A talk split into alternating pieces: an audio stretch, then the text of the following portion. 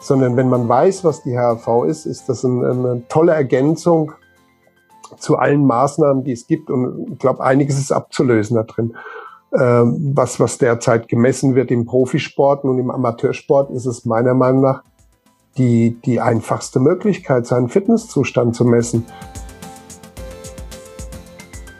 Das ist definitiv eine Phase, wo er unheimlich kreativ in seinem Arbeiten ist, äh, ganz konzentriert ist ähm, und, und da arbeitet. Und da ist auch dann der nächste Schluss daraus, wenn das jemand den ganzen Tag während der Arbeitszeit acht Stunden macht, dass er immer wieder da hochflammt vom sympathischen in den parasympathischen Bereich, dann brennt der den ganzen Tag, dann ist er den ganzen Tag im Flow.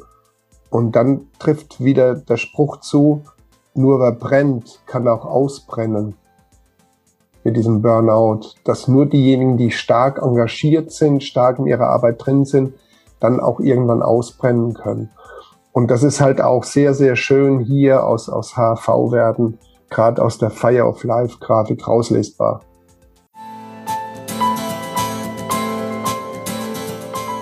Think, Flow, Growcast. Ich bin Tim Böttner. Begleite mich auf einer Reise zu einem ganzheitlichen Verständnis von Bewegung, Gesundheit, Fitness und einem guten Leben. Werde der Experte für deinen Körper und Geist mit Wissenschaft, Biohacking und Leidenschaft kombiniert mit der Weisheit unserer Vorfahren und der Natur. Ein Podcast mit Tiefgang.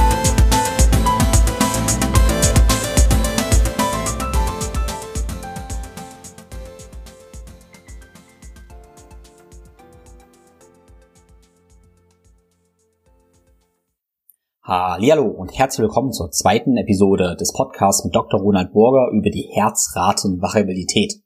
Herzratenvariabilität oder HRV klingt ja erstmal ein bisschen trocken, aber die HRV bietet dir einen wunderbaren Einblick in dein Nervensystem. Und da müssen wir verstehen, wenn eigentlich dein ganzer Körper und auch dein Geist durch dein Nervensystem gesteuert wird, ist die HRV ein großartiges Abbild, wie es um deine Gesundheit und Fitness bestellt ist. Deshalb ist HRV gar nicht trocken, sondern ein absolut praxisrelevanter Indikator. Erst einmal, um uns kurz abzuholen, abzudaten, den gleichen Eingangspunkt haben. Was ist die HRV in aller Kürze? Die HRV beschreibt die Variabilität der Abstände deiner einzelnen Herzschläge. Dein Herz schlägt nicht wie ein Metronom, beispielsweise mit 50 Schlägen pro Minute. Und diese Abstände dazwischen sind nicht immer gleich, sondern die Abstände sind variabel. Und interessanterweise ist nun so, dass je variabler diese Abstände sind, desto höher ist deine HRV, deine Herzrate, Variabilität und tendenziell desto gesünder und fitter bist du. Wir können das ganz einfach so begründen, dass wenn du eine höhere Variabilität hast, dich schneller und besser auf veränderte Lebensumstände einstellen kannst. Also anpassungsfähiger an Stress bist. Und deshalb spricht eine gute, eine sehr hohe HRV auch für eine sehr hohe und gute Fitness und Gesundheit. Im ersten Teil haben wir vor allem darüber gesprochen, ja, was genau die HRV ist und wie du sie messen kannst und auch was die Unterschiede in den einzelnen Messmethoden sind, sprich einem EKG oder Pulssensoren oder ähm, ja, anderen Messmethoden wie Apple Watch, Fitbit oder Aura. Genau, und haben auch die Gütekriterien dieser unterschiedlichen Messmethoden verglichen. Im zweiten Teil schauen wir uns jetzt 24 Stunden Messungen an. Und dafür zeigt Ronald uns zwei Klienten und zeigt da die Visualisierung dieser Herzratenvariabilität, sprich der Frequenzbänder über die Zeit. Und diese Bilder kannst du dir sehr, sehr schön vorstellen. Ne? Ähm, die kannst du dir vorstellen, dass du dir ein Feuer denkst. Ne? Dieses Feuer, Flammen, Flammen nach oben, sind unten dunkel glühend ähm, blau und dunkel und oben flammen sie gelb und rot auf. Wenn du das nicht ganz perfekt vorstellen kannst, dann habe ich dir zwei Bilder verlinkt. In den Show Notes findest du die Bilder, über die Ronald spricht. Also schau dir in den ersten fünf Minuten einfach parallel zum Podcast die Bilder an oder schau dir direkt den Videopodcast auf YouTube an. Nach den ersten, ja, fünf bis 15 Minuten reden wir dann darüber, wie du die HRV wirklich beeinflussen kannst, also was du mit Schlaf, Training und so weiter tun kannst, um deine HRV zu verändern und natürlich auch, ob du es überhaupt verändern kannst, in welchen Zeiträumen und so weiter. Gut, nun, ohne viele weitere Worte, viel Spaß mit Ronald Borger und dem Thema Herzratenvariabilität. Äh, das ist jetzt äh, eine, eine 24-Stunden-Analyse. Derjenige hat Sport gemacht, dann ist, ähm, aber dort, wo die, dieses Menschen mit dem Laufen ist, in dem, in dem, in dem rot unterlegten Bereich, in der unteren Kurve, da hat er Sport gemacht. Alles, was blau ist mit dem Mond, da hat er geschlafen. Und wir haben tatsächlich auch jetzt hier in dieser Auswertung, die habe ich vorhin schnell mal gepackt, eine, eine Störung. Das heißt, er hat geduscht Deswegen war das Gerät mal abgehangen und danach hat es eine Zeit lang gebraucht, bis es wieder vollen Kontakt hatte. Unten in der Kurve haben wir die, die Herzfrequenz, schwarz, der Mittelwert in fünf Minuten Abschnitten, haben aber mit grün drumherum auch noch innerhalb der fünf Minuten Abschnitte den niedrigsten und den höchsten gemessenen Wert. Also nicht, es geht nicht um Mittelwerten Standardabweichung oder eine Form statistischer Abweichung, sondern tatsächlich äh, der realen Interpretation äh, Genüge getan, dass wir dann sagen, okay, der niedrigste und der höchste Wert. Und jetzt sind ja diese, diese, wir haben ja vorhin gesagt, dass die, äh, die, die das Ausschlaggebende, genau, ich habe dann haben wir die tatsächlich zwischen den Erdzacken auch die Zeiten angegeben. Und äh, diese Zeiten sind als Balken unten grün abgebildet. Und jetzt sehen wir, dass es manchmal hoch und manchmal runter geht. Und wenn man das jetzt gerade äh, so ein bisschen in einem kleinen Ausschnitt betrachtet, sieht man auch, dass da Wellen drin sind, ne? in dieser, in dieser Ausprägung oben, wenn man die Kante der grünen Balken da sieht. Das geht mal hoch und runter. Wenn was hoch und runter geht und diese, das als Welle gekennzeichnet werden kann, dann kann man das auch als Frequenz abbilden. Also dass ein Prozess jetzt in einer bestimmten Frequenz abgebildet wird. Und das ist dann tatsächlich hier jetzt äh, in dem oberen Teil des Diagramms abgebildet. Ich habe auf der X-Achse die 24 Stunden und habe auf der Y-Achse in dem oberen Diagramm unten, vielleicht kann man es erkennen, die 0,04. Also haben wir Bereich bis 0,04 Hertz, dann haben wir einen Übergang bis 0,15 Hertz, dann haben wir einen Bereich bis 0,4 Hertz. Und zwar, wenn jetzt eine bestimmte Frequenz gemessen werden kann, und dann wird sie in ihrer Häufigkeit, also wie, wie dolle kommt die da gerade vor, wird die jetzt mit einer Farbe abgebildet und das nahegelegt an eine Gasflamme. Deswegen noch Fire of Life. Und zwar, die, die höchste Hitze ist bei einer Gasflamme hellblau, dann dunkelblau, und dann geht's weiter runter auf dunkelrot, rot, orange, gelb. Und wenn was grau ist, ist dort keine Frequenz nachzuweisen. Das heißt, wenn wir jetzt, ähm, was wir immer sehen, dass in, in fast immer im niedrigen Frequenzbereich sehr hohe Intensitäten da sind, weil da immer wieder dieses hellblaue auftaucht. Und äh, im mittleren Bereich ist mal dunkel, rot, orange zu sehen, dann gelb und wenn es über 0,15 ist bei demjenigen jetzt kaum was zu sehen. Also ich habe jetzt hier quasi das schlechte Beispiel. Und was wir hier sehen, ist bis 0,04 Hertz ist eindeutig sympathischer Bereich. Zwischen 0,04 und 0,15 ist ein Übergangsbereich, aber tendenziell mehr Sympathikus als Parasympathikus. Und über 0,15 ist äh, der Parasympathikus. Das heißt, wir haben den Parasympathikus, wenn überhaupt, in kleinen Ausschnitten rechts im Schlaf. Und um das zu verdeutlichen, also das ist die Voraussetzung, dass der Sympathikus funktioniert, gut ausgefüllt ist, damit im Parasympathikus irgendwas stattfinden kann. Das sehen wir dann hier. Hier ist das gute Beispiel. Das heißt, wir sehen bei demjenigen, dass grundsätzlich im ganz unteren Bereich sehr viel Energie ist, in der Nacht exorbitant viel passiert, dass im mittleren Bereich sehr viel funktioniert und das auch ausgefüllt ist. Ich gehe nochmal zurück, um das zu verdeutlichen. Also gucken wir uns mal alle, alle Ausschläge bis 0,15 Hertz an, was da quasi in dem Bereich fehlt, was hier ist. Das komplett ausgefüllt. Derjenige hat einen funktionsfähigen Sympathikus. Und deswegen kann dann hier über 0,15 vorzugsweise im Schlaf auch parasympathische Aktivität stattfinden. Und das ist vorzugsweise äh, durch, die, durch die Atmung gegeben. Also Atmung äh, oder der Prozess der Atmung, wenn nichts weiter mein Leben überlagert, dann ist das vor allen Dingen nachts, findet dann auch parasympathische Aktivität statt. Haben wir aber auch, wenn wir zwischen 14 und 16 Uhr gehen, dass da mal oben so, eine, so kleine Inseln dann immer wieder da sind in dem Bereich. Das sieht aber auch, direkt vorm Schlafen gehen, zwischen 22 Uhr und 22 Uhr 45, wo er ins Bett geht, ist dem rein parasympathischen Anteil äh, was vorgestellt, dass noch ein bisschen höher so Inseln da sind. Ja, genau. Also wir haben die regelgerechte parasympathische Aktivität, die findet in einem bestimmten Band statt. Und das sehen wir auch hier eindeutig. Man sieht auch die Schlafzyklen, da kommen wir gleich dazu.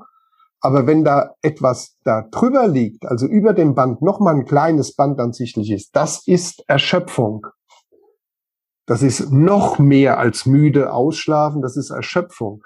Und das sehen wir in ganz kleinen Inseln immer wieder, ungefähr bei, bei 1930, bei 15, 1530 oder was immer wieder, wenn da ganz oben über der, über dem Atmungsbalken nochmal kleine gelbe Inseln, ganz kleine gelbe Inseln da sind, das sind Erschöpfungsinseln.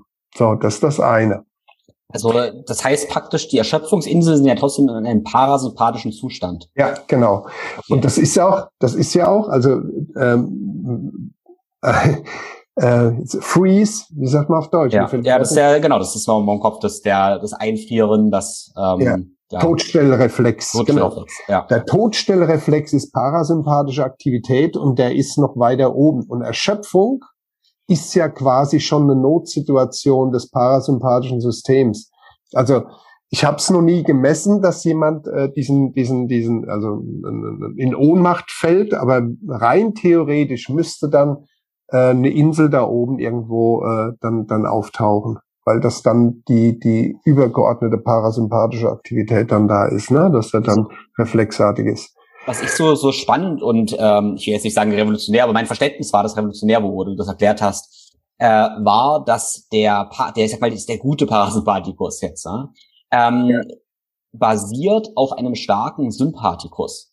Und ja. da ein bisschen habe ich jetzt dieses Bild, dass unser Sympathikus ist unser, ja, unser Überlebensreflex. Oder wenn ich so eine ähm, Bedürfnispyramide mir vorstelle. Ich nehme mal so eine ganz klassische Maslow'sche Bedürfnispyramide, ja. wo wir unten erstmal ähm, ja Essen, Dach über dem Kopf, Sicherheitsbedürfnisse haben. Ne? Aber natürlich auch eine körperliche Stärke, körperliche Fitness, dass wir, dass wir überleben können. Und erst wenn diese Bedürfnisse gedeckt sind, sind wir überhaupt dazu fähig, ich sage mal, nachts ruhig zu schlafen. Ne? Also weil wir ein Dach ja. über dem Kopf haben. Ne? Und dann können wir praktisch nur entspannen.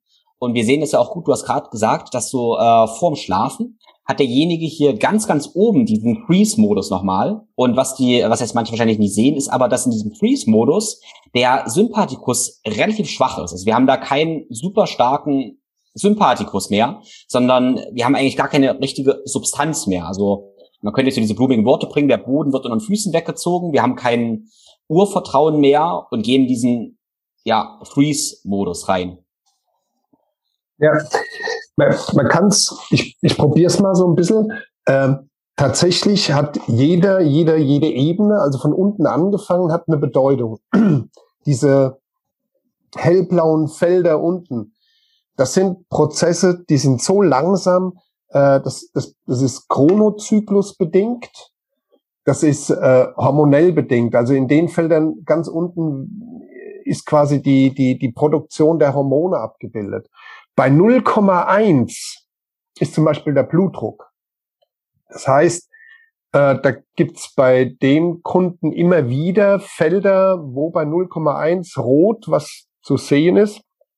Da ist auf jeden Fall der Blutdruck aktiv, muss aktiv werden und äh, ist sogar in der Nacht in manchen Feldern, ich denke so zwischen zwei und vier sieht man das mal, das ist ganz deutlich sogar blau in dem 0,1er Bereich. Da ist ein, ein starkes Blutdruckverhalten da. Und jetzt gehen wir zurück.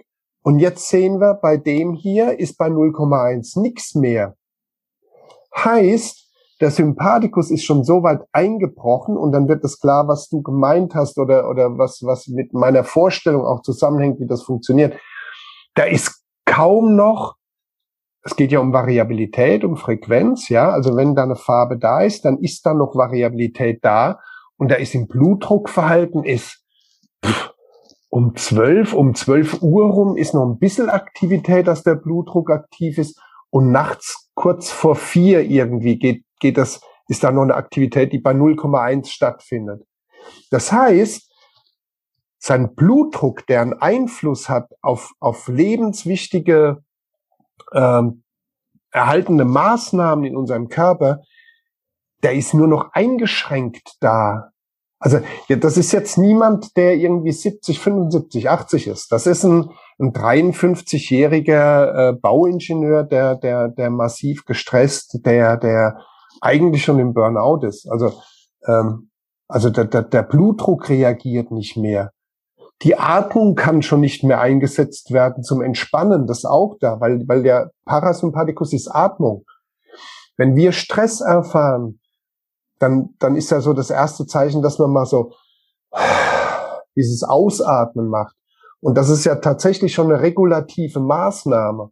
Und die funktioniert bei ihm schon gar nicht mehr. Oder zu weniger, setzt sie nicht mehr ein. Und wenn man dann äh, wirklich in eine Atemtherapie reingeht, also ein meditatives Atmen, ob das eine Buteyko oder in der Kombination Wim Hof, was dann danach passiert, Anspannung, Entspannung, ähm, das, da, da ist überhaupt nichts vorhanden. Und das ist bei ihm dann in dem zweiten, so.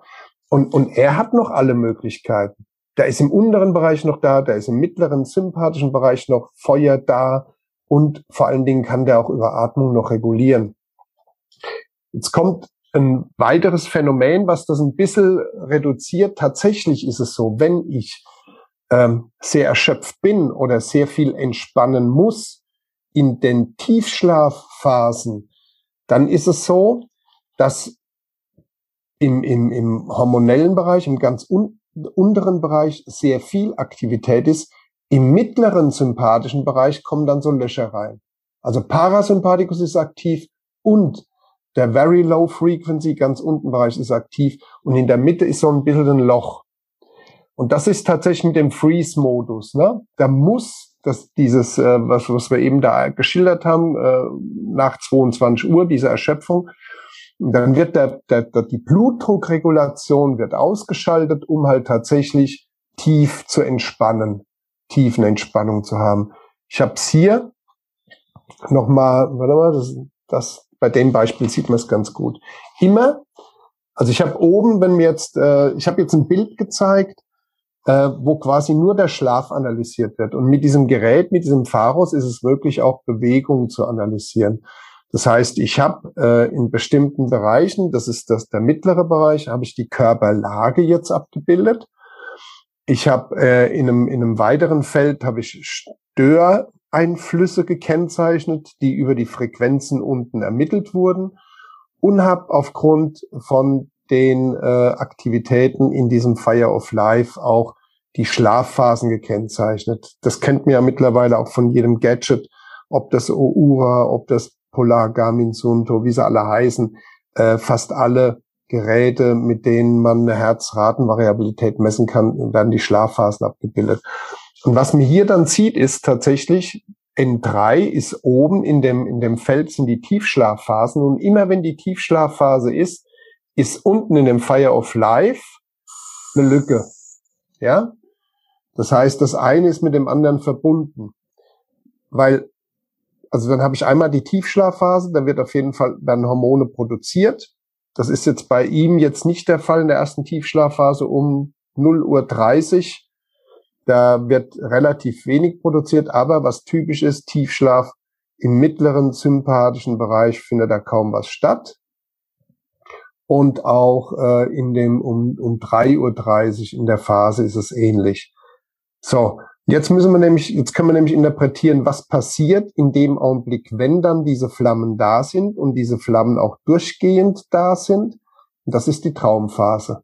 Weil da ist dann alles aktiv. Dann, dann schlagen die Flammen hoch und das ist im Idealfall ja, so um, um ein Uhr vereinzelt, 1.30 Uhr auf jeden Fall dann ist derjenige in einer, in einer, in einer, in einer REM-Phase, Übergang zu einer Traumphase. Und da züngeln diese Flammen durch bis in parasympathischen Bereich. Und dann gehen wir nochmal, um das dann zu verdeutlichen, weil was nämlich das auch bedeuten kann, ist, äh, dass wir dann, also Traum ist ja so dieses, dieses autonome, der autonome Kinofilm, der dann so abläuft im Traum, dass ich komplett bei mir bin in diesem Tun, was da, und das ergibt ja auch alles Sinn, ob ich dann fliegen kann oder, oder was weiß ich, was alles in Träumen passiert. Und wenn das tagsüber passiert, wenn wir direkt kurz nach 16 Uhr mal gucken, jetzt auf dem Diagramm, das sehen wir auch, dass diese Flammen aus dem sympathischen Bereich hochflammen, fast bis in den parasympathischen Bereich. Und dann ist derjenige in der Regel im Flow-Zustand. Das ist definitiv eine Phase, wo er unheimlich kreativ in seinem Arbeiten ist, äh, ganz konzentriert ist ähm, und, und da arbeitet. Und da ist auch dann der nächste Schluss daraus, den wir jetzt, den ich jetzt hier nicht abgebildet habe bei den Beispielen. Wenn das jemand den ganzen Tag während der Arbeitszeit acht Stunden macht, dass er immer wieder da hochflammt vom sympathischen in den parasympathischen Bereich, dann brennt der den ganzen Tag, dann ist er den ganzen Tag im Flow. Und dann trifft wieder der Spruch zu, nur wer brennt, kann auch ausbrennen. Mit diesem Burnout, dass nur diejenigen, die stark engagiert sind, stark in ihrer Arbeit drin sind, dann auch irgendwann ausbrennen können. Und das ist halt auch sehr, sehr schön hier aus, aus HV-Werten, gerade aus der Fire of Life-Grafik rauslesbar. Ich finde es total interessant, den Gedanken, ähm, dass du hast ja auch die Atmung angesprochen und wenn die untersten Ebenen, also nehmen wir jetzt mal den Sympathikus und korreliert mit Hormonproduktion, Blutdruckregulation, sowas nicht funktionieren, dann werden auch diese ja, Atemtechniken und sowas wahrscheinlich gar nicht so richtig wirken und auch so, was gemeinhin als Entspannungstraining dann ähm, ja genannt wird was du und ich sicherlich machen, wirkt eventuell bei jemandem, der eine zu schwache Konstitution hat im Moment, eventuell noch gar nicht. Verstehe ich das richtig? Ähm, ich habe tatsächlich eine Messung von, äh, von einer Dame äh, aus Holland, die ist äh, Wim Hof Therapeutin mhm. und die ähm, äh, und die hat eine eingeschränkte sympathische Aktivität und die fällt immer wieder schnell, also die, die macht das seit zwei, drei Jahren, die ist bemüht, aber da ist, und da ist aber sichtbar, dass sie nachts tatsächlich parasympathische Aktivität hat, hat aber in der Mitte ein riesengroßes Loch. Mhm. Sie fühlt sich nicht wohl. Ich sag, ich habe ihr aber gesagt, du hast parasympathische Aktivität, das funktioniert alles. Also das ist ein interessantes Feld, aber das ist bis jetzt auch die einzige Person, die halt extrem, die jeden Tag ihre Atemtechniken durchführt und deswegen nachts parasympathische Aktivität zeigt, aber im, im, im Gesamtverlauf der Sympathikus stark eingeschränkt ist. Ähm, sie atmet, sie hat das trainiert, aber wahrscheinlich Blutdruckverhalten und andere äh, Lymphverhalten sind wahrscheinlich eingeschränkt, weil im mittleren Bereich was fehlt. Mhm. Meine Interpretation erstmal, ohne dass ich auf die Auswirkungen, also wäre wär interessant, in einem Jahr nochmal zu messen, weil sie macht das erst seit zwei Jahren, dass es durchaus sein kann, dass Wim Hof Atmung auch dazu führt, dass, dass, dass im sympathisch mittleren Bereich dann wieder was ausgefüllt wird. Ähm, ist ja auch, also Sport, wenn ich Sport extrem betreibe oder gut betreibe, mache ich ja, wenn ich einen 1000 Meter Lauf oder 10 Kilometer laufe, mache ich ja auch ein Atemtraining. Ist ja auch eine, eine Form von Wim Hof Atmung. Äh, und, und stärke ja dadurch auch nicht nur die Atmung, sondern auch mein Herz-Kreislauf-System, auch mein Blutdruck. Und jetzt ist das Phänomen, wenn ich nur atme, was passiert dann? Also ohne die körperliche Leistung. Also ich atme zwar und mein Atemzentrum wird durchblutet, aber meine Muskulatur braucht die, äh, die, die ATP-Produktion nicht so ungefähr. Also das ist schon ein Widerspruch. Bestimmt ganz interessant. Ich weiß es noch nicht, was da rauskommt. Tatsächlich, das ist ja interessant, wenn man darüber nachdenkt, weil so richtig natürlich ist es ja nicht und es ist ja dann schon eine gewisse Form der Dissoziation ja. eigentlich. Ja. Würde man in der Natur ja eigentlich nie machen, eine kontrollierte Hyperventilation, ohne wirklich zu kämpfen. Ja.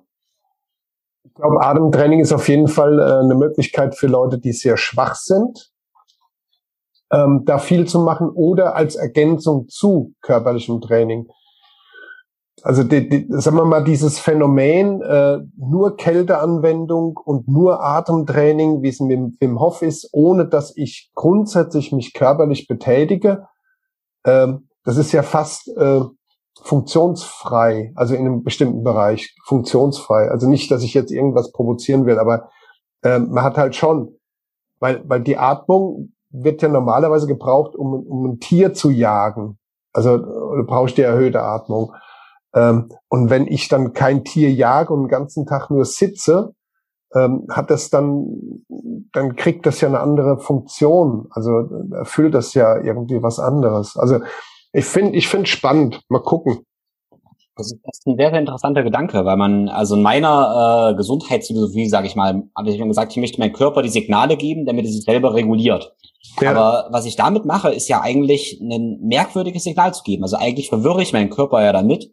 Und dann könnte ich ja argumentieren, wenn wir das Ganze noch nicht so richtig verstehen, dann sage ich in Englisch lieber manchmal so better safe than sorry. Ähm, lieber vorsichtig sein, nicht, dass ich irgendwas kaputt mache, was wir noch gar nicht verstehen. Es ist ja fast so ein bisschen der Gedanke, dass wir irgendwelche Vitamine nehmen, weil wir denken, wir können damit jetzt Gemüse oder irgendwas ersetzen, ja. haben den Kontext noch nicht verstanden und dann dysregulieren wir mehr oder machen mehr kaputt.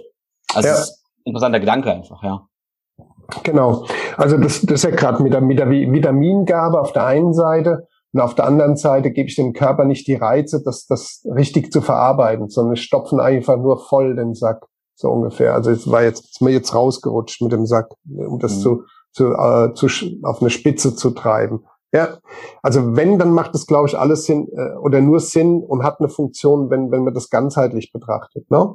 Mhm. Also du machst Sport, du hast deine Ruhe, deine Entspannung, äh, du substituierst und isst äh, das Richtige zum richtigen Zeitpunkt und, und, und so weiter und so fort. Ja. Mhm. Ja, spannend. Die Frage, die natürlich dann auch immer wieder kommt, ist, wie kann ich das Ganze nun trainieren? Ich denke, durch die Blume haben wir da eine ganze Menge schon gesagt. Aber okay. ja, wie können wir die HRV ja beeinflussen, trainieren? Und vielleicht auch die Frage dann, die auch oft kommt, ähm, inwieweit ist denn die HRV trainierbar und anpassbar? In welchem Zeitrahmen, in welchem Ausmaß? Ja. Ähm, meine Erfahrung ist, dass du, dass, dass äh, im parasympathischen Bereich durch, durch, durch ein Atemtraining relativ zügig was, was feststellen kann. Innerhalb von vier bis sechs Wochen sind Veränderungen auf jeden Fall da. Äh, und auch wenn du äh, dann, und, und dann kommen wir auch schon zu den Lösungen, wie geht das? Ähm, wenn du grundlegend anfängst, und ich weiß, dass du da in dem Bereich sehr gut unterwegs bist und, und ich mache das ja auch ähnlich, äh, dass du lebst im Chronozyklus und versuchst im Chronozyklus alles zu unterstützen. Äh, Schlaf hat seine Zeit, Belastung hat seine Zeit, Stress hat seine Zeit, Sport hat seine Zeit.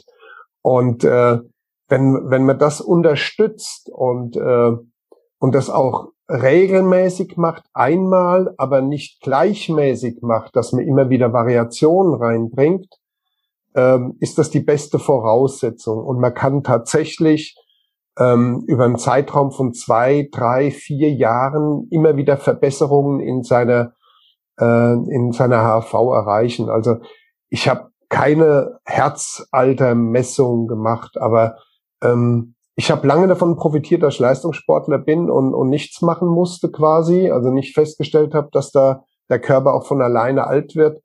Aber äh, umso gezielter ich in den letzten Jahren jetzt äh, Dinge, Maßnahmen ergreife, um meinen Schlaf zu verbessern, die Regeneration zu verbessern, äh, den Chronozyklus in der Vorbereitung am Tag auf die Nacht und am Morgen auf den Tag äh, umso mehr gezielte Impulse ich gebe, umso mehr passiert tatsächlich. Also ja, bis hin zu tatsächlich, da, also es gibt eine Größe, das ist ein Korrelat vom vom vom Cortisol und äh, und das das funktioniert. Das war bei mir war war kein Unterschied zwischen Tag und Nacht zum Teil mehr zu sehen.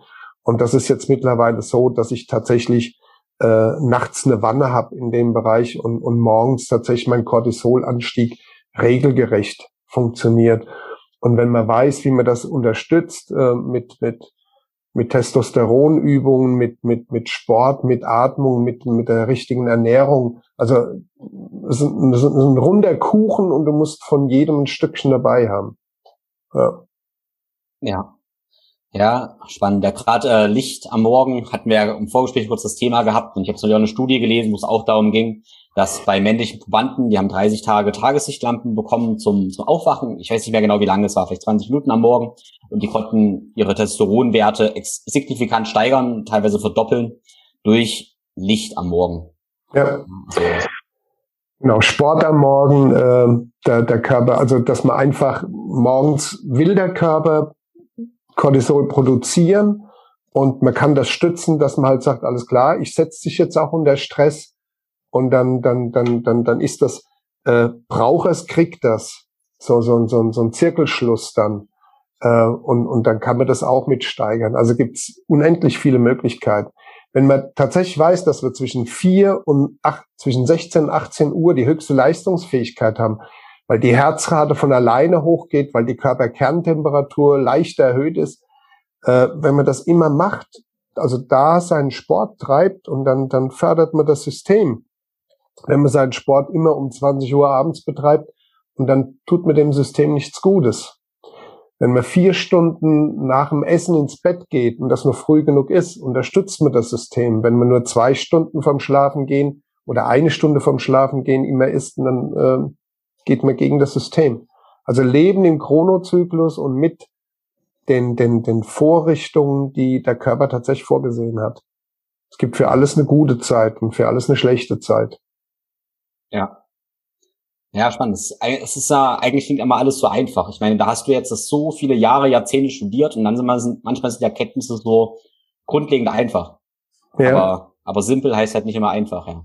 Richtig, genau so ist es. ja. Ja, ähm, du hast gesagt, du misst immer über 24 Stunden. Hast du auch mal Erfahrung gesammelt, wie sich denn ja HRV respektive des Nervensystems so in einem vielleicht sieben Tage Zyklus oder auch 24 oder äh, Monatszyklus oder auch im Jahreszyklus, ob der sich da verändert? Wir haben, äh, ich habe auf jeden Fall mal HRV-Messung gemacht. Äh, das war ein Projekt von Studierenden, von weiblichen Studierenden, äh, die äh, über den Zyklus die HRV gemessen haben. Und dann sind äh, tatsächlich äh, ähm, äh, Schwankungen erkennbar. Wir haben das aber nicht weiter ausgewertet. Also das ist auf jeden Fall sichtbar. Ich habe äh, längere Zeiträume noch nicht untersucht, weil die Störgrößen zu viele sind. Also das, was ich sehe, ist, ein, wenn, wenn jemand, ein Profisportler, jeden Tag Sport treibt, müsste rein theoretisch aufgrund der Belastungsstruktur die sieben Tage, sieben Tage Woche erkennbar sein. Ich erkenne äh, bei, bei, äh, bei normalen Erwachsenen, dass am Freitag das Wochenende anfängt. Definitiv. Also die Nächte am, am Wochenende sind wesentlich besser als die. Die schlechteste Nacht ist die Nacht von Sonntag auf Montag. Mhm. Äh, unter der Woche geht's, äh, dann kommt es tatsächlich darauf an, was los ist. Und die beste Nacht ist äh, entweder Freitag auf Samstag oder Samstag auf Sonntag. Äh, also die höchste HRV. Und längere Zeiträume habe ich noch nicht untersucht habe jetzt nur, der Oura-Ring ist ja noch nicht so alt äh, und ich habe die Daten aber jetzt seit ungefähr zwei Jahren, habe schon festgestellt, dass ich einen signifikanten Unterschied zwischen Winter und Sommer habe. Also ah, cool. ähm, ich habe im Sommer höhere HRV-Werte und niedrigere Herzfrequenzen als im Winter als Tendenz. Mhm. Und ähm, ja, ich meine, das deckt sich oft ja auch mit dem Gefühl ein bisschen und es ergibt irgendwie Sinn, dass Sonne ja. im Sommer durchaus ein bisschen die HRV nach oben treiben könnte, ja. Ja, ich, ich glaube, das liegt auch daran, dass bei mir selber zu viel Einschnitte immer wieder sind. Also ich nenne mal Beispiele jetzt nicht direkt von mir, aber ein Arbeitswechsel. Oder du, du veränderst dein Essen. Ähm, also solche Dinge, wenn äh, das sind einschneidende Maßnahmen, die so eine saisonale Komponente tatsächlich stark überlagern dann. Ja. Von daher, also ich habe es leider bei mir, ich habe die URA-Daten auch, aber ich habe es bei mir nicht feststellen können. Also ich habe da keinen Unterschied. Ja. Ja. Ja, wird man, wird es so viele Erkenntnisse geben, erstmal, wenn ich das noch eine ganze Weile, ein paar Jahre weiter verfolge, aber dann ja, allgemein ja. äh, haben wir jetzt gerade das Glück, dass so viele Daten gesammelt werden durch, ich sag mal, Apple, Aura und so weiter. Es sind ja so viele Daten ja. von so vielen Menschen und da wird es ja immer mehr ähm, ja, Ergebnisse geben, auch gerade was gerade jetzt irgendwie gesund, also Krankheiten sowas erkennen angeht. Ja. Da auch ganz, ganz spannend, was zum Beispiel Lutz Kaumann da auch so ähm, sieht und macht mit Aura-Ring und ähm, wo wir Krankheiten hervorsagen können, wenn wir sehen, die HRV sinkt ab, bevor ja, wir genau, genau, die ersten genau. Symptome haben.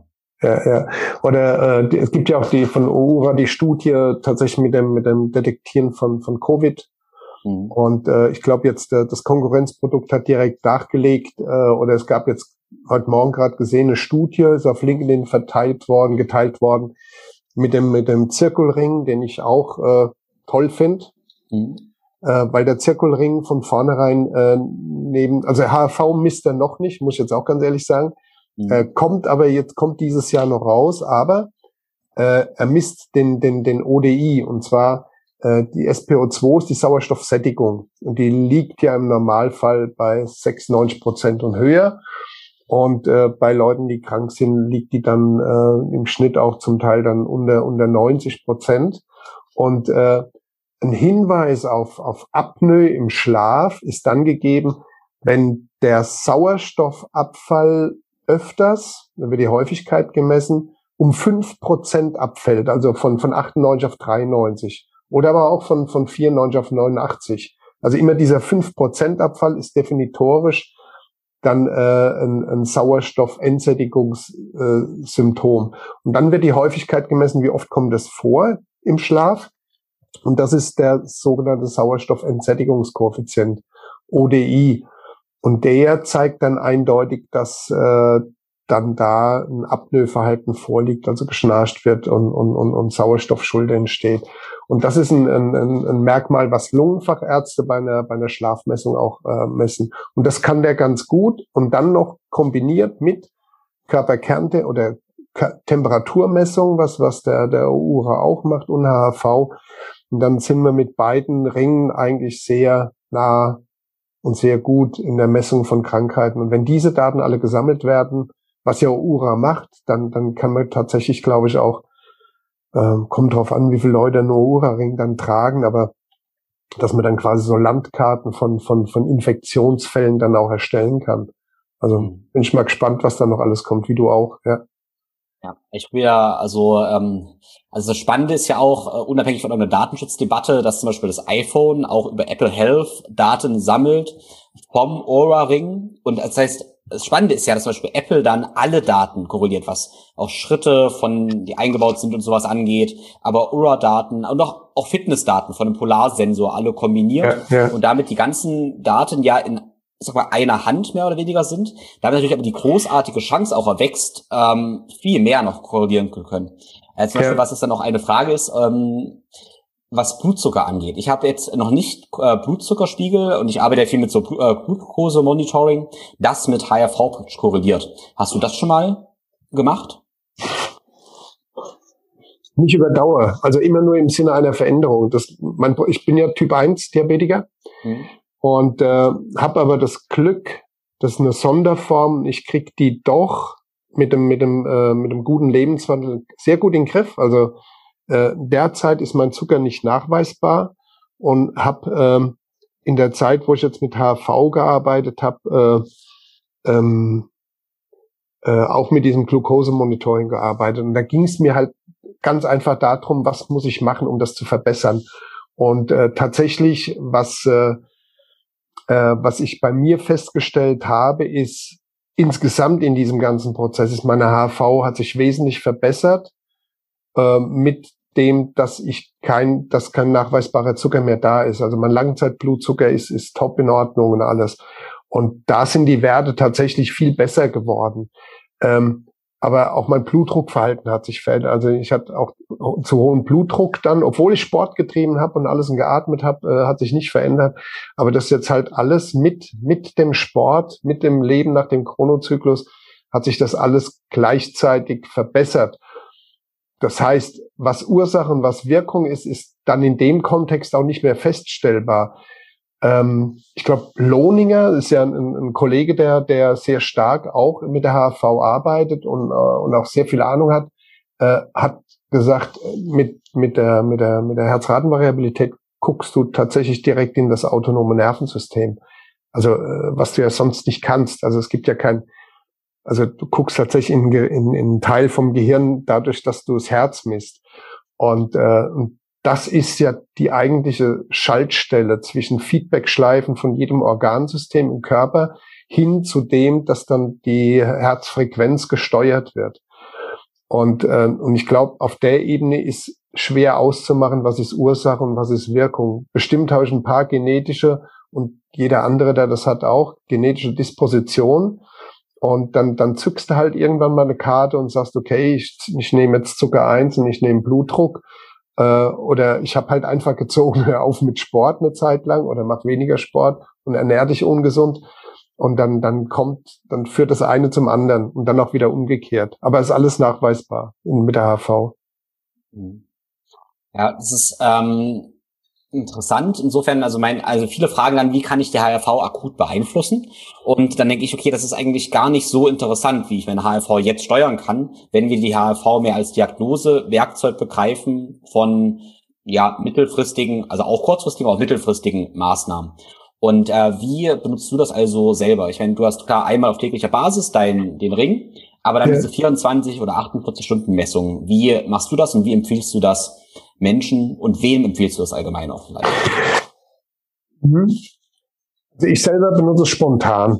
Äh, das heißt, äh, irgendwie merke ich irgendwas bei mir oder ich probiere was Neues aus. Alles, was ich neu ausprobiere, wird auf jeden Fall mit der HV begleitet. Eine, eine neue Atemtechnik wird mit HV begleitet. Ein neues Training wird mit HV begleitet. Ähm, äh, wenn ich seit langer Zeit mal wieder in Bergen bin, zwei, drei Tage und dort natürlich dann auch Sport, ob das Wandern oder Skifahren ist, betreibe, wird das mit der HV begleitet. Also bei mir ist es systematisch, unsystematisch, würde ich sagen. Mhm.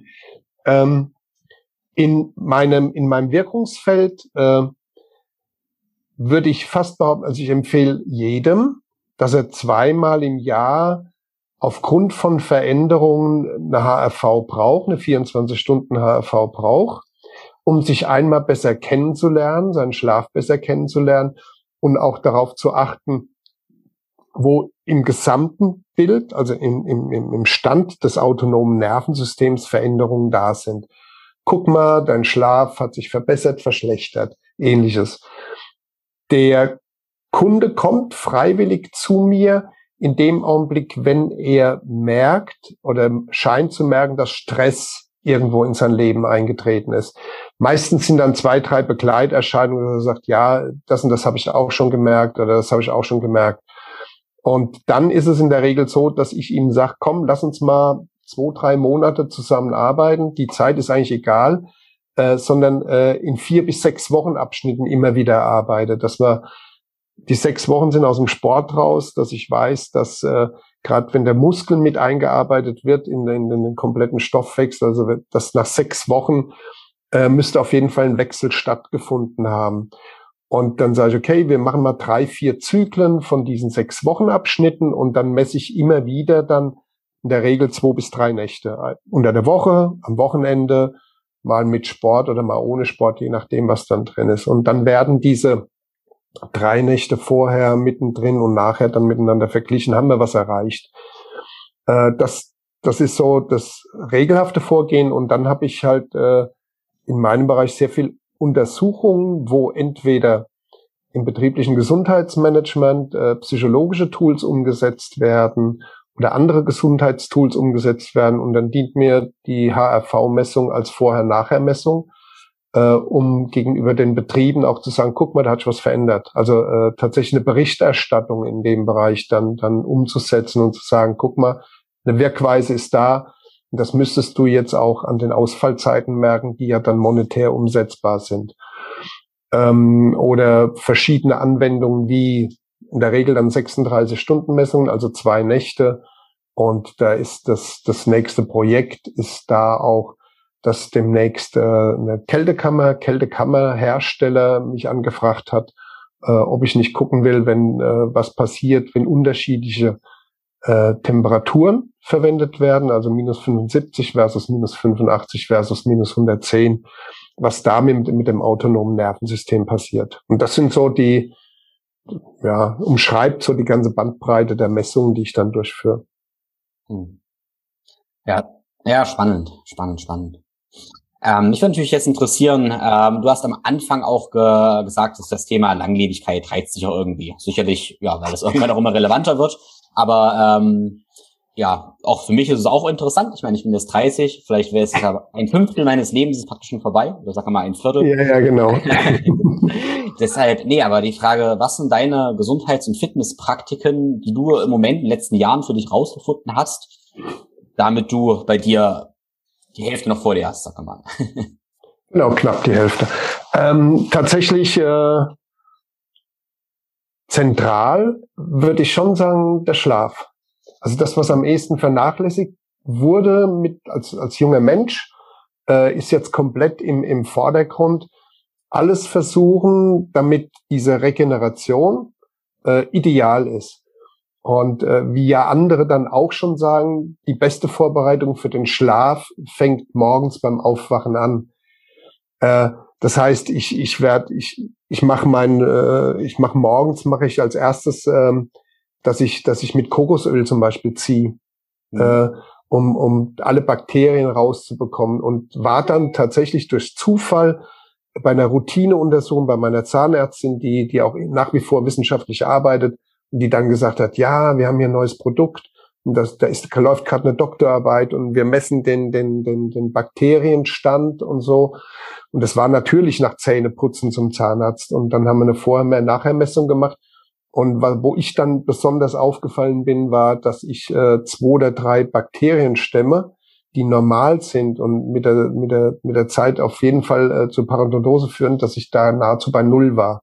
Also es scheint so zu sein und deswegen auch Kokosöl, dass da Kokosöl eine, eine stark äh, eine starke Wirkung hat. Das ist das Erste. Dann sehe ich zu, dass ich äh, äh, fünf Minuten, maximal sieben Minuten mich bewege. Äh, fange an mit, mit lymphaktivierenden drei, vier Übungen, einfach dehnen. Und dann geht's in die Vollgas-Situation rein. Einmal die Herzfrequenz schon hochpushen, damit äh, mein Cortisolhaushalt dann äh, oben ist dann äh, normal den Tag verbringen, essen in einem Fenster von maximal sechs Stunden, in der Regel dann 12 Uhr und 6 Uhr. Äh, Wenn es geht, vor sechs schon anfangen mit, mit, mit Hauptsport, spätestens dann kurz danach. Ähm, umgehen, versuchen um zehn, äh, halb zehn, zehn bin ich im Bett. Meine Tochter beschwert sich mittlerweile. weil sie länger wach bleiben. So, Papa, warum gehst du schon ins Bett? Sag ich, ich muss, gehört dazu. Ähm, hab auf jeden Fall ähm, drei, vier Mal die Woche mache ich äh, ein Atemtraining nach, nach, nach Wim Hof eher. Also äh, eher in die Hyperventilation mit, mit Anhaltetechniken. Und bei jeder Autofahrt oder in jeder Ruhesituation bin ich bei einer Nasenatmung. Äh, standardmäßig, weil es am einfachsten ist, fünf ein, fünf aus. Ähm, genau, was, was kommt noch? Also tausend Dinge. Also wenn man das alles aufzählt. Und tatsächlich äh, bin ich jetzt gerade in der zweiten äh, Ashwagandha-Kur drin. Mhm. Nachdem du mir das ja irgendwann mal empfohlen hast, äh, war das für mich auch ähm, eine Sache, wo ich die Qualität meines Schlafes äh, wesentlich verbessern konnte, Vieles, was, was mein Körper unbewusst da kennengelernt hat, hat er mitgenommen aus der, aus der Kur raus und bin jetzt in der zweiten Kur drin und es ist, äh, genau, es ist, äh, das ist schon toll, was da passiert aufgrund der, der, der, der Gabe von einem äh, Adaptogen. Siehst du auch direkt einen Anstieg in der HRV und in dem Lebensfeuer? Ja, ja, ja, ja, genau. Und äh, eine Dauer-Tiefschlafverlängerung äh, und, und, und. Wobei da tatsächlich äh, der der größte Benefit nach einer Kälteanwendung war. Also mhm. eine minus 110 Grad Kälteanwendung von zwei Minuten, also Vorstufe bei minus 75 zwei Minuten, damit die Feuchtigkeit verdunstet und dann nochmal zwei Minuten 110, das ist so eine Doppelkammer. Und da hatte ich in der Nacht danach, obwohl die reduziert war, äh, hatte ich zwei Stunden Tiefschlaf. Ich glaube, ich war kurz vorm Baby. Ja. Mhm. Und also das ist auf jeden Fall ich glaube, ich habe die Hälfte von den Maßnahmen vergessen. Natürlich schlafe ich mit einer Therapiedecke auf einer geerdeten Matratze äh, und so weiter und so fort. Also das, mhm. was, was ist eine Therapiedecke? Ah, eine, okay. besonders eine besonders schwere Decke oder? Ja, genau. Ich ja. habe eine besonders schwere Decke und die habe ich. Äh, ich weiß gar nicht mehr, was ich habe. Die schwerste Decke, die es gibt, sind das zwölf? Oder neun Kilogramm auf jeden also Fall. Also ehrlich gesagt, ich, ich weiß, dass es sehr, sehr gut sein soll. Ähm, ja. Ich finde es äh, furchtbar. Also das Gefühl, ich habe da ähm, persönlich Probleme damit, auch wenn ich natürlich weiß, äh, dass es von Studienergebnissen sehr, sehr gut sein soll und verstehe die ja. Theorie. Ich finde es einfach sehr, sehr unangenehm. Ich habe äh, ich hab mir in der zweiten Nacht, nachdem ich es benutzt habe, dann erstmal eine Zerrung geholt. und zwar in den, äh, in den Adduktoren. Und zwar äh, werfe ich ab und zu mal mit dem Bein die Decke rum. Ne? Und dann war das halt natürlich ein Trainingsgewicht nachts um drei, wo ich nicht dran gedacht habe, dass da, da habe ich mir dann tatsächlich eine Zerrung geholt das erste Mal. Und mittlerweile habe ich mich dran gewöhnt. Also ich mag's Also im Sommer habe ich sie nicht, wenn es zu warm ist. Da nutzt auch die kühle Seite nichts und was weiß ich was alles. Aber äh, wenn, wenn die Temperatur normal ist, habe ich diese, diese, diese Therapiedecke dann auch. Genau. Hm. Und hast du dein Bett schräg gestellt oder ist das gerade? Nein, das ist gerade. Ganz flach. Äh, und ich bin früher immer mit, mit viel Kopfkissen, mittlerweile auf, äh, auf null, nahezu null. Also auf der Seite muss ich dann ziemlich viel tun, aufgrund von den breiten Schultern, dass ich, dass, dass der Kopf nicht abhängt, aber ansonsten ähm, fast null Grad. Ja. Ist, da kann man ja auch ein bisschen mitspielen, weil zum Beispiel der, ähm, ich glaube, Aman Jönsson heißt er von Samina, die haben mhm. ähm, gesagt, dass es ganz gut ist, wenn das Bett boah, ich weiß nicht mehr, ich würde mal einfach mal sagen, sechs, sieben Zentimeter erhöht ist, ja. ähm, aus blutdruckregulatorischen Gründen, äh, wenn der Kopf also ein Stück höher ist, aber der ganze, das ganze Bett ein bisschen schräg ist. Und die bauen auch schräge ja. Betten. Könnte man ausprobieren, ob man besser schläft. Ähm, Habe ich probiert, hat bei mir jetzt keinen Unterschied gemacht. Äh, jetzt allerdings sagen wieder andere Wissenschaftler, es ist gut, das Ganze andersrum zu machen, aus Sicht ja. des lymphatischen Systems. Weil wenn ich ein bisschen mehr Druck auf dem Kopf habe, habe ich eventuell eine bessere lymphatische Reinigung oder ja. Reinigung des lymphatischen Systems im Gehirn. Deshalb, man weiß es nicht. Aber mal gucken, mal messen mit einer HV.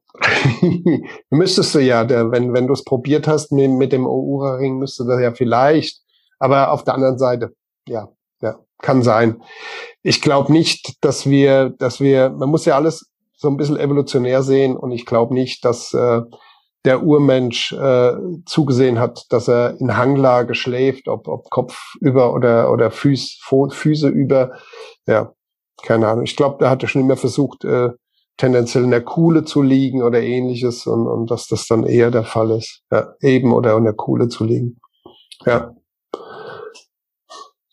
Genau, und dann würde mich interessieren, äh, Training. Wie sieht dein Training grob aus in der Woche? Also jetzt im Moment und zwar auch schon relativ lange äh, ist, ist jeden Tag Sport angesagt.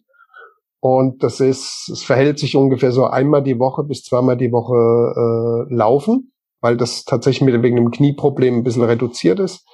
Eins, eins bis zweimal die Woche auf jeden Fall äh, auf, dem, auf dem Fahrrad und äh, tatsächlich fast jeden Tag Krafttraining. Also mit, mit, mit Handel das dann halt auf jeden Fall irgendwann einfacher.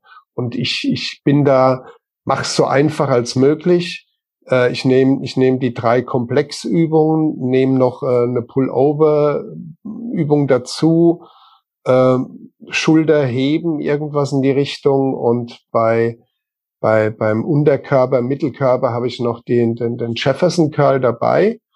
Und die Vorgehensweise ist bei mir tatsächlich, die letzte Wiederholung zählt. Mhm. Das heißt, also die wichtigste, die wichtigste Wiederholung ist die letzte und das muss auch gefühlt die letzte sein. Das versuche ich pro Satz und auch in den Serien anzustreben. Und äh, je nachdem, wie ich mich fühle, bin ich dann mal vier, fünf Wochen in einem, in einem Zyklus, wo, wo ich Deckel bei zwölf Wiederholungen und dann gehe ich mal wieder in einen Zyklus rein, wo ich, wo ich Deckel bei, bei 18 Wiederholungen. Wo ich gerade komplett weg bin, ist, ist irgendeine Form von Pyramide.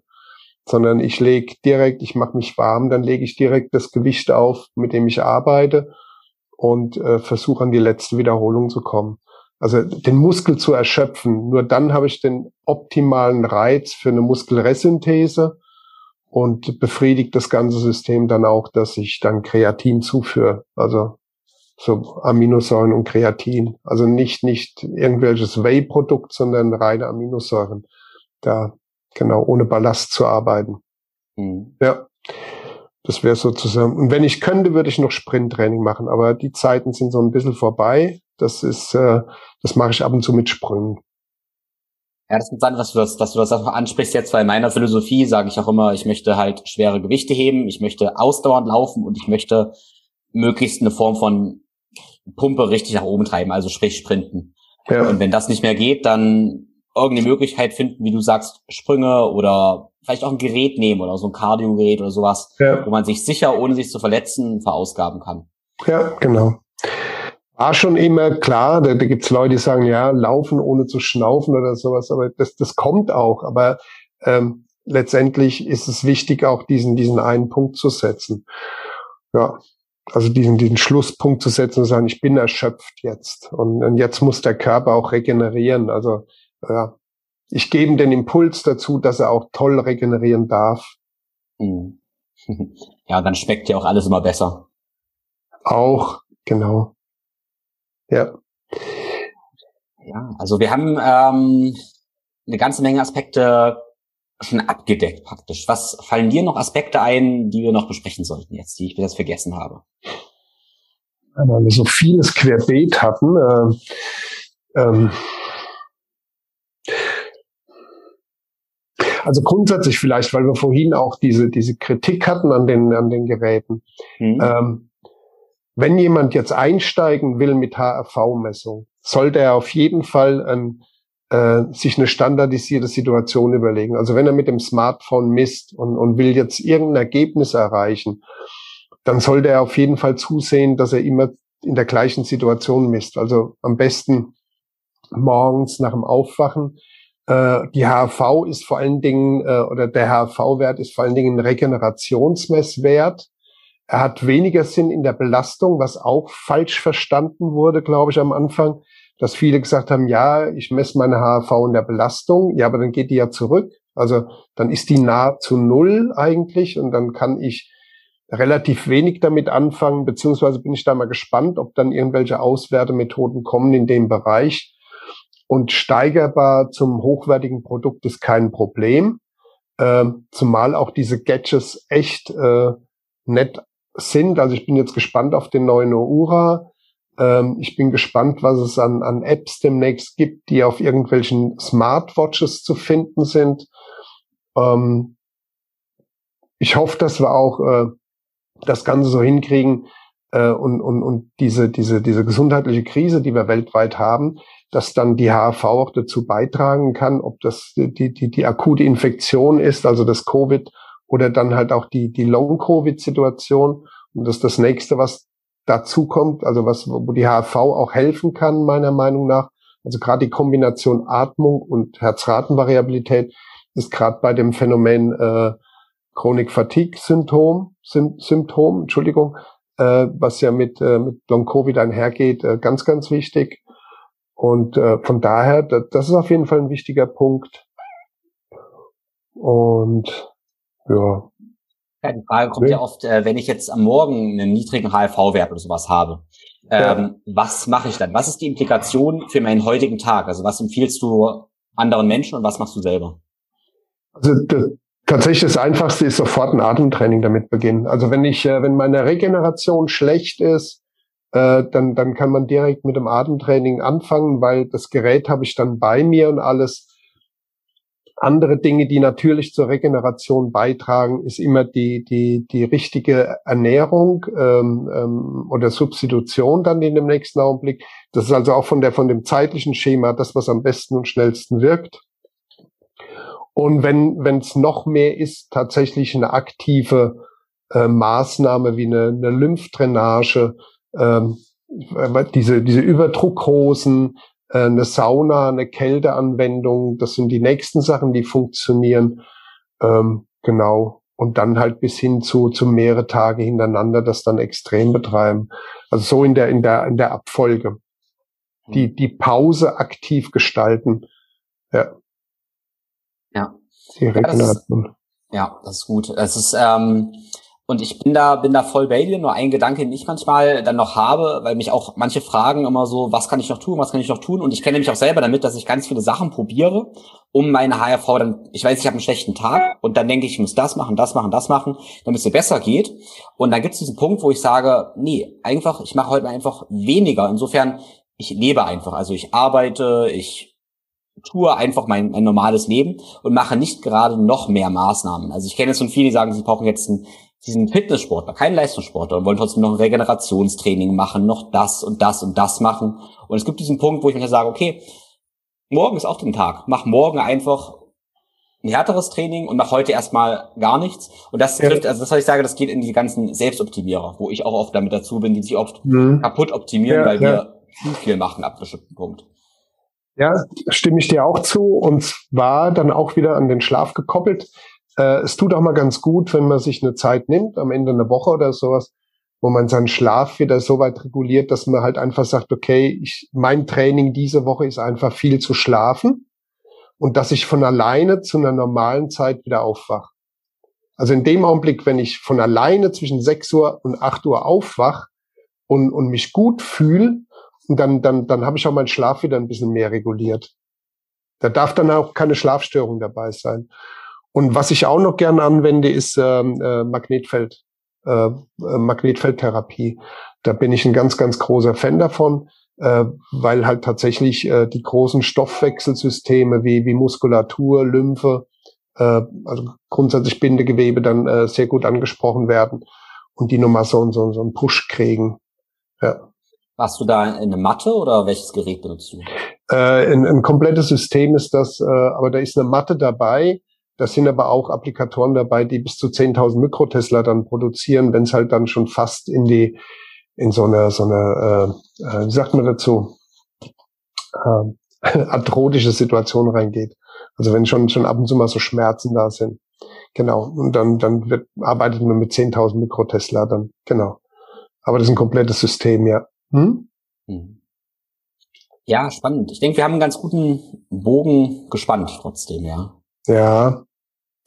Ja. Wir können auf jeden Fall, wenn wir, wenn wir nochmal einen Punkt haben, und ich denke, wenn die, die Untersuchung mit der Kälteanwendung, das wäre bestimmt ein, ein, ein Thema, was man nochmal extra anführen könnte, wenn da vor allen Dingen Ergebnisse da sind, weil die ja dann auch für die, für, für die ganze Community dann auch interessant sind. Also Kälte ist ein, ein Thema, was ich halt liebe. Ähm, deshalb würde ich gerne mit dir nochmal intensiver sprechen, auch was dein Stand der Wissenschaft so ist und ja. da ein bisschen abgleichen können. Da machen wir noch mal ja. was zu. Ähm, aber ein Punkt, ein Punkt habe ich noch und zwar, ah, ähm, okay. ähm, wie kannst, wie, also die, wir wollen ja nicht immer uns auf Technik nur verlassen. Also was sind für dich Parameter, wie du die HRV misst, ohne Technik? Hm? Also zum Beispiel, also das erste, was mir einfällt, ist ein CO2-Toleranztest, wo ich eine Zeit messen könnte ähm, mit dem Ausatmen oder solche Geschichten.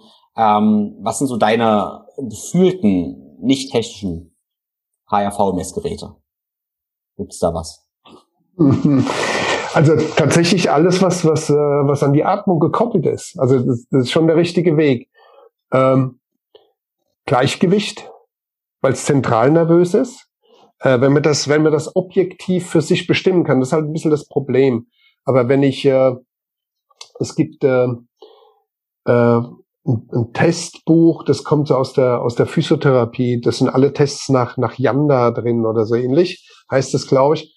Und da gibt es einen Test, dass die die Füße hintereinander stehen in Line, mhm. ja, Gewicht auf beide gleichzeitig. Und dann dann kann man hingehen, kann sagen, okay, ähm, fünf Sekunden mit offenem Auge linkes Bein vor, fünf Sekunden äh, rechtes Bein vor, offene Augen und dann das Ganze auch noch mit geschlossenen Augen. Und dann kann man anhand dieses Tests feststellen, wo man steht. Und wenn man dann vor allen Dingen zwei, drei Maßnahmen ergreift, also da reicht schon Atemübung, also beruhigendes Atmen reicht aus oder eine, eine, eine Lymphdehnung reicht aus, also dass ich eine Ganzkörperdehnung mache unter, unter, unter Muskelanspannung. Und dann, dann wird das auch verbessert, das Gleichgewicht. Und dann sind das auch definitiv auch Maßnahmen, wo die Herzratenvariabilität sich verändert.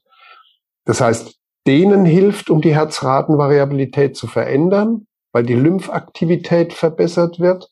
Und das kann ich mit dem Gleichgewichtstest machen. Das ist der der sogenannte Bold-Faktor, den du, glaube ich, angesprochen hast, also Nasenausatmung, mhm. äh, so lange atmen, bis der äh, nicht atmen, bis der erste Atemreiz, der allererste Atemreiz wieder da ist, äh, ist aber auch äh, tatsächlich, Entschuldigung, tatsächlich so eine so eine Wim Hof Atmung mit lang anhalten danach, also mit wie lange kann ich die, die Luft anhalten und umso länger ich die Luft anhalten kann, äh, umso größer ist meine Herzratenvariabilität, weil dadurch ist die, die parasympathische Aktivität verbessert.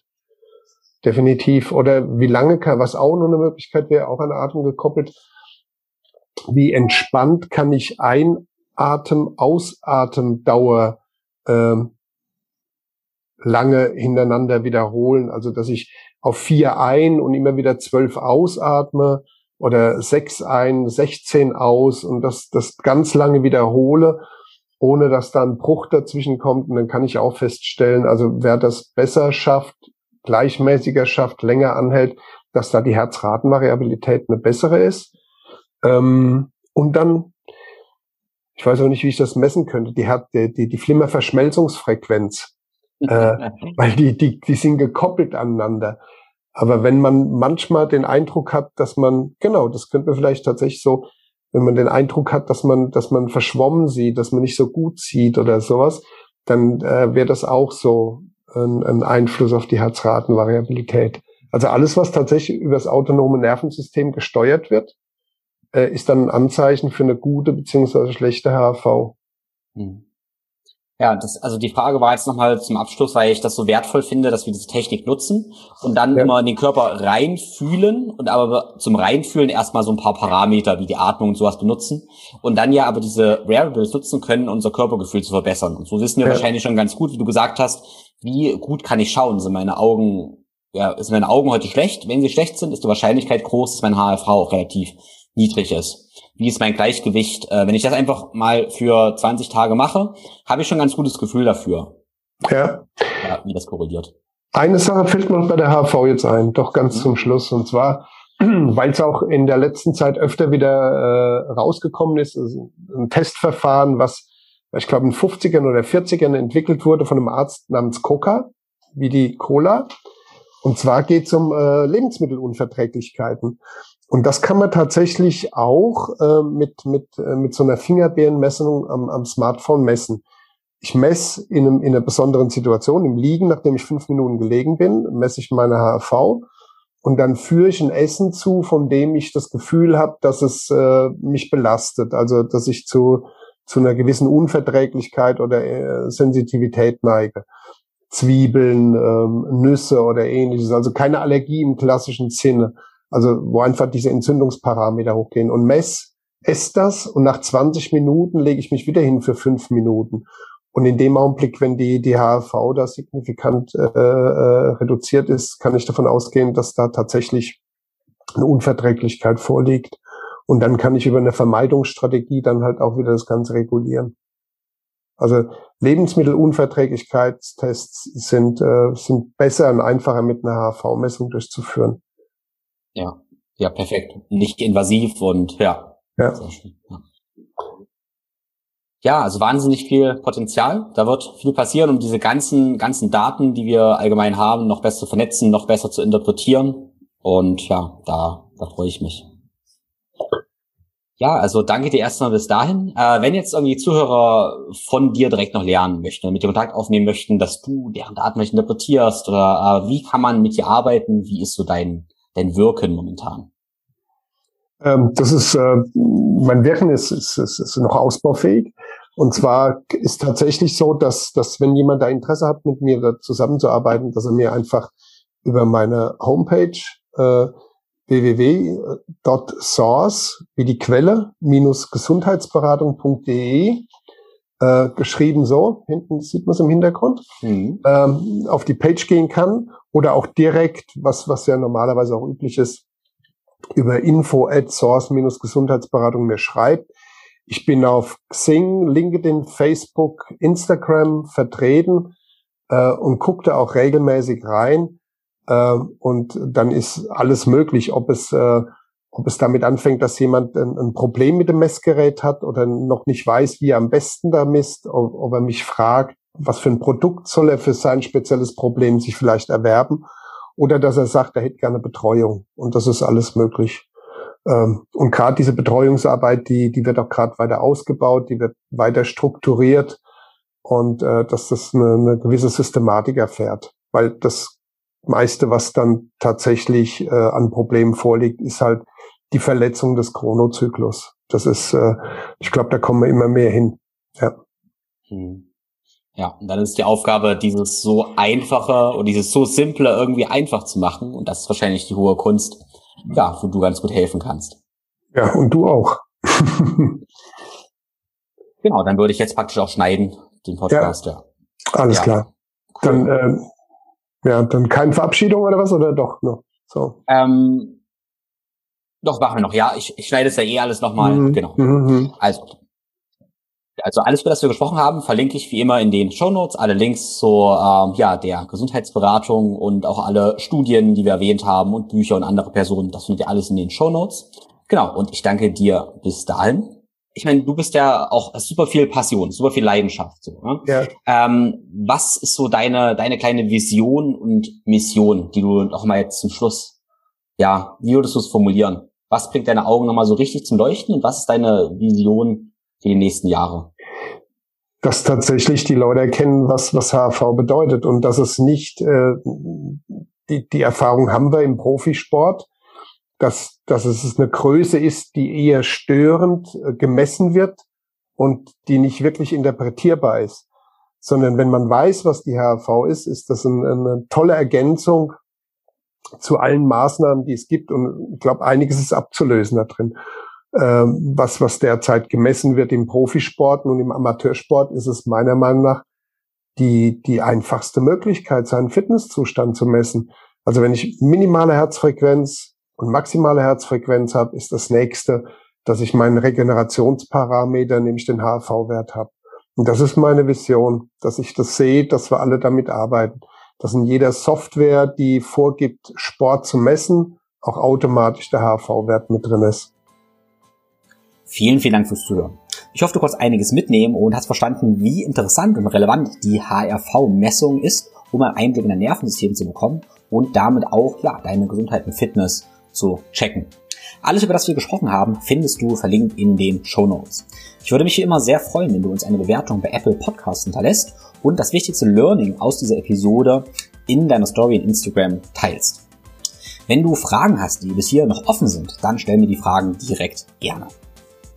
Ich weiß, in meinem Podcast gibt es ganz, ganz, ganz viele Themen und eventuell fühlst du dich überfordert. Dieser Gesundheits- und Fitnessdschungel ist riesig groß. Eventuell hast du nicht die Zeit, dich damit zu beschäftigen und ja, bist verwirrt. Probierst total viel, aber kommst irgendwie nicht so richtig zum Zuge. Und genau dafür stehe ich dir als Coach natürlich sehr gern zur Seite.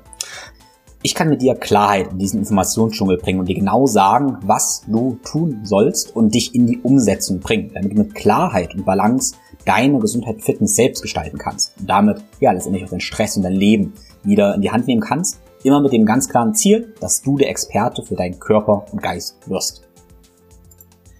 Wenn du jetzt also deinen Weg zur ganzheitlichen Gesundheit und Fitness mit mir gemeinsam in die Hand nehmen möchtest und beginnen möchtest, dann stell mir jetzt eine Anfrage für dein unverbindliches Beratungsgespräch und wir finden im Gespräch heraus, was deine optimale Strategie ist und ob unsere Zusammenarbeit passt. Gut, in diesem Sinne wünsche ich dir eine wunderschöne Woche. Alles Liebe, dein Tim.